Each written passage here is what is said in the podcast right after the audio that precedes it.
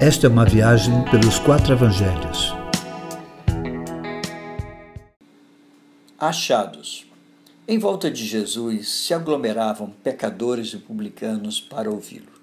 Enquanto isso, fariseus e escribas, que também o acompanhavam, o condenavam por receber tais pecadores e comer com eles.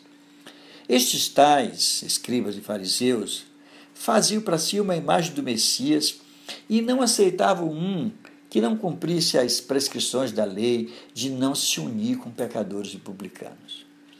Jesus, porém, queridos, conhecia bem o coração deles e lhes propõe uma parábola, a fim de que pudessem saber que tipo de Messias ele era, qual era a sua missão. Então ele conta uma, uma história de um homem que possuía cem ovelhas. Uma delas se perde, e o homem que via valor em todas elas não a deu por perdida. Deixou as 99 em segurança e foi em busca da tal ovelha perdida até achá-la. E quando a achou, tomou em seus braços e a levou para o seu rebanho cheio de alegria, pois encontrara a ovelha que se havia perdido. Meu irmão, essa é a história nossa, da minha vida, da sua vida. Estávamos perdidos. Jesus, porém, deixou a sua glória, seus anjos lá no céu e veio nos salvar. Se fez homem e se alegrou em conviver conosco, pois só assim pôde se tornar o nosso Senhor e Salvador. A sua maior alegria é por um só homem que se havia perdido ser achado, compreender o seu evangelho e crer nele como o Messias de Deus, do que todos os anjos dos céus que não se afastaram do Pai.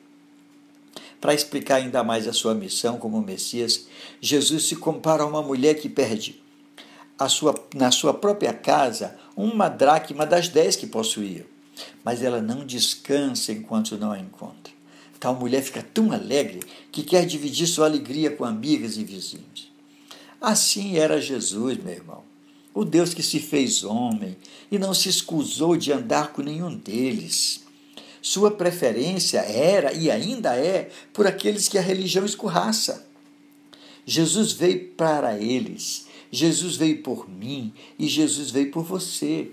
Ele veio buscar e salvar quem se havia perdido. Portanto, andar e comer com pecadores e publicanos era parte da sua missão. A alegria do céu, meu irmão, não é por igreja cheia, nem pelas multidões nos shows evangélicos, não é pelos templos suntuosos e nem mesmo pelos supostos milagres apresentados. A alegria do céu é por uma só pessoa que experimenta arrependimento, por uma só que foi achada por Jesus. É desse jeito.